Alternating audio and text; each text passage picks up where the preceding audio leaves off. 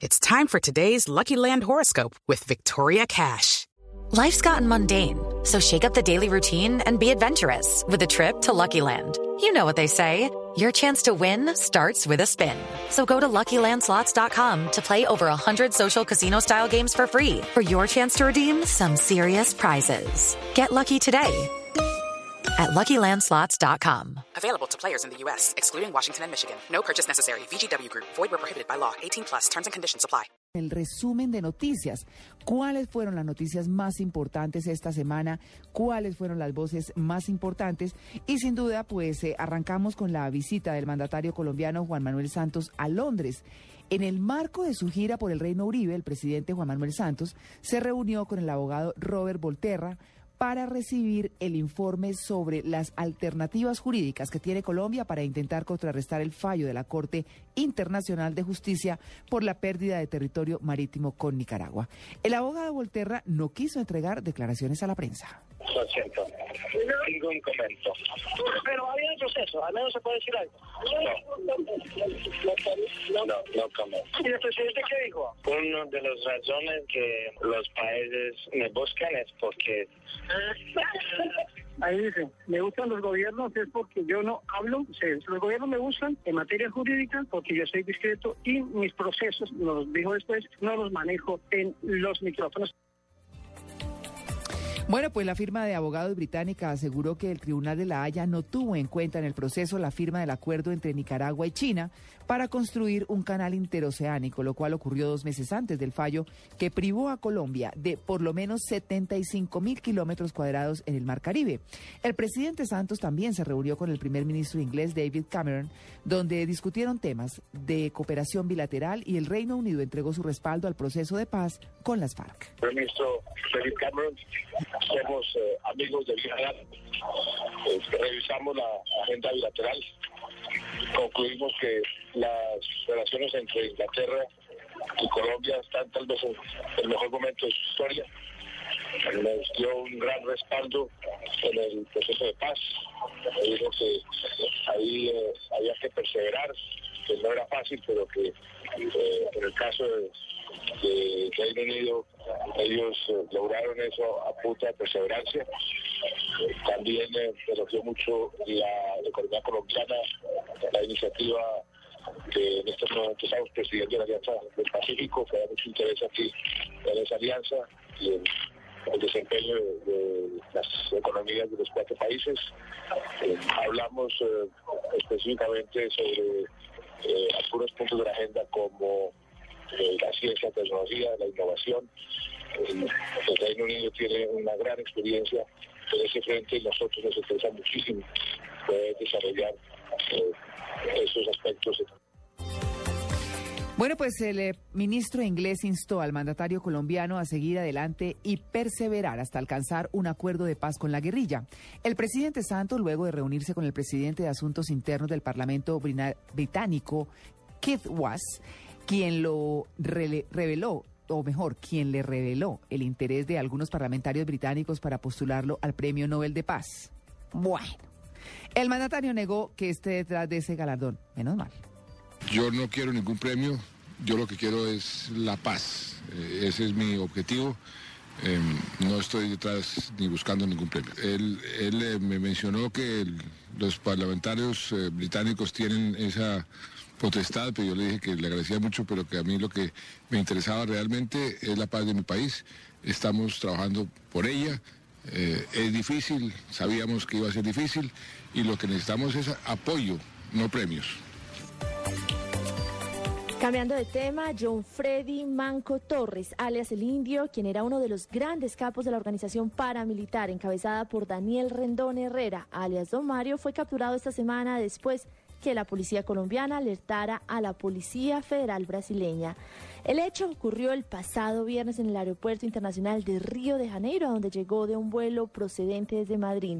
Según el director nacional de la policía, el general José Roberto León Raño, alias El Indio, era buscado por varios países. En Panamá, Italia, Francia, después España y por último en Brasil, donde fue capturado.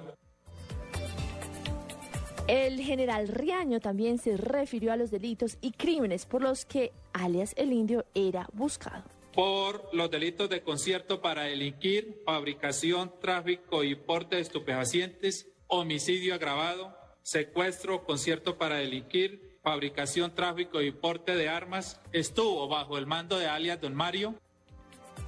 María Clara, Amalia, Tito, hay que recordar que este hombre fue uno de los protagonistas en el proceso de Guillermo León Valencia Cosio, el exdirector de la Fiscalía de Antioquia. En el proceso que aparecía esta organización del Manco Torres, pagaba una millonaria suma para que lo sacaran del cartel de los más buscados. Sara Builes, una paisa y modelo de profesión de 22 años de edad, fue la mujer que sirvió como estrategia de las autoridades para capturar a Jun Mario Manco Torres, alias El Indio. Natalia, y cambiando de tema, el Estado tendrá que responder por las personas que fueron víctimas de hurto, de masacres y de secuestros que se hayan presentado durante los tres años y medio en que estuvo vigente la zona de despeje del Caguán durante el gobierno de Andrés Pastrana. Esto se da a razón de la condena del Consejo de Estado por la zona que se le facilitó a la guerrilla de la FARC para adelantar diálogos de paz. La sentencia señala que en la zona de despeje el gobierno colombiano bajó la guardia y los delitos que se cometieron fueron por omisión del Estado. En este sentido, la Nación tendrá que hacer mejoras estructurales en reparación al daño que se permitió durante todo este despeje.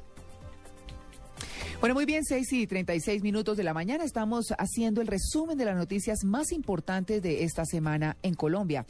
Mm, digamos que vamos con la última, que tiene que ver con que el presidente Juan Manuel Santos reveló que este mes se concretará un acuerdo de cooperación con la Organización del Tratado de Atlántico Norte.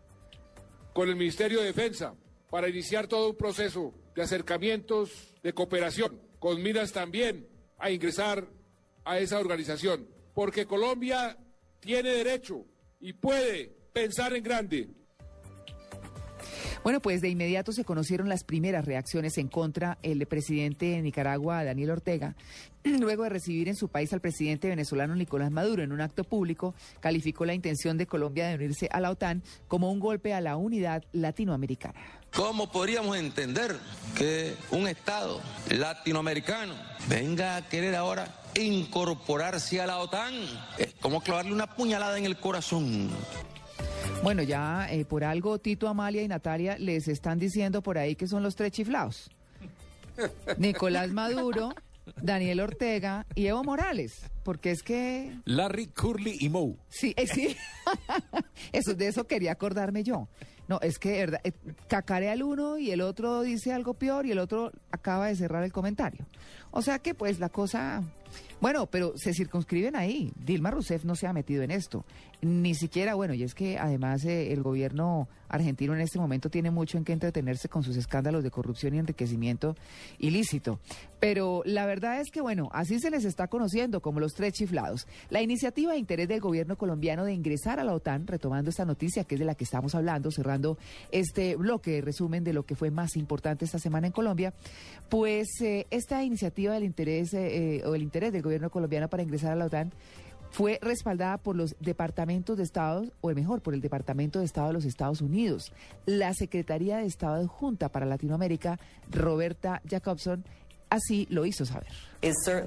Nuestro fin es apoyar a Colombia como un miembro capaz y fuerte de muchas organizaciones multilaterales y esto podría incluir a la OTAN.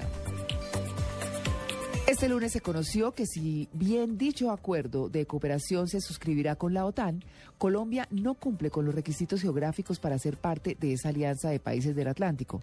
Bueno, pues de todas maneras por algo se estaba diciendo que pues que qué oso tan peludo, pero pero el oso peludo lo peinó el ministro de la Defensa, como ustedes bien lo pueden recordar.